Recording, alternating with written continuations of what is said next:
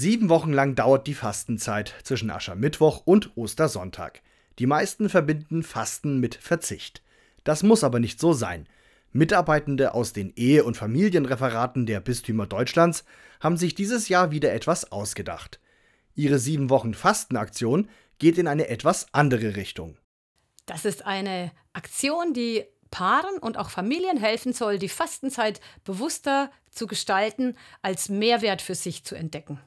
Also es geht nicht um Fasten, sondern als äh, Chance, sich als Paar oder als Familie neu zu entdecken, Zeit miteinander zu verbringen und neue Ideen auszuprobieren. Also wie können wir gemeinsam wertvoll Zeit verbringen und dabei uns selbst als Familie, als Paar und auch vielleicht Gott neu zu entdecken um dann unseren Alltag bewusster zu gestalten, um mehr Sinn vielleicht auch zu finden im Leben. Yvonne Fahrz ist die pastorale Leiterin des Referats Partnerschaft und Familie der Diözese Würzburg. Das ist, zusammen mit dem Familienbund der Katholiken, dafür verantwortlich, dass die teilnehmenden Paare und Familien die Unterlagen der Aktion zugestellt bekommen. Entweder per Post oder auch per Link aufs Handy oder per E-Mail. Das kann man sich aussuchen, wenn man sich dafür anmeldet. Und da gibt es immer Anregungen zu einem bestimmten Überthema.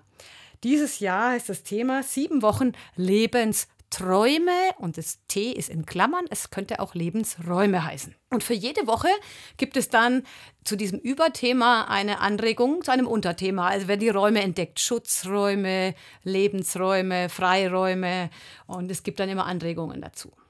Gedacht sind die Briefe für Paare und Familien mit Kindern im Grundschulalter.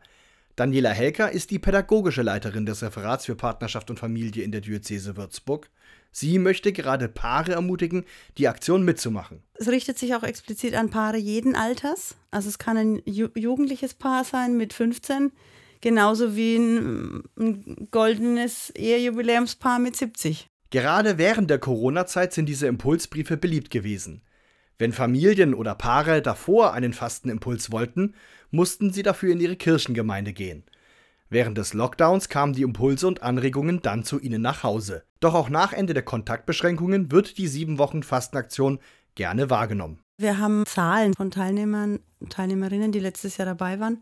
Und die waren jetzt schon auch aussagekräftig. Also da haben äh, über 100 Leute von Würzburg sich angemeldet. Und das finde ich sagt auch viel aus. Yvonne Fahrz hat selbst vergangenes Jahr an der Aktion teilgenommen und ist immer noch begeistert. Ich hatte jetzt bei der Paaraktion mitgemacht, die einfach das Gespräch als Paar nochmal neu beleben.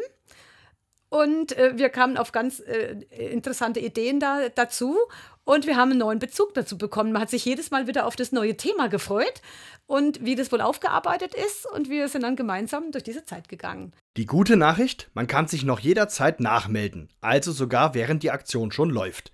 Wer aber einen echten Brief aus Papier im Briefkasten finden will, der muss sich bis 4. Februar gemeldet haben.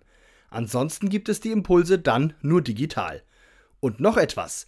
Eltern können sich natürlich auch separat für die Paarimpulse anmelden. So hat es Yvonne Fahrz nämlich dieses Jahr gemacht.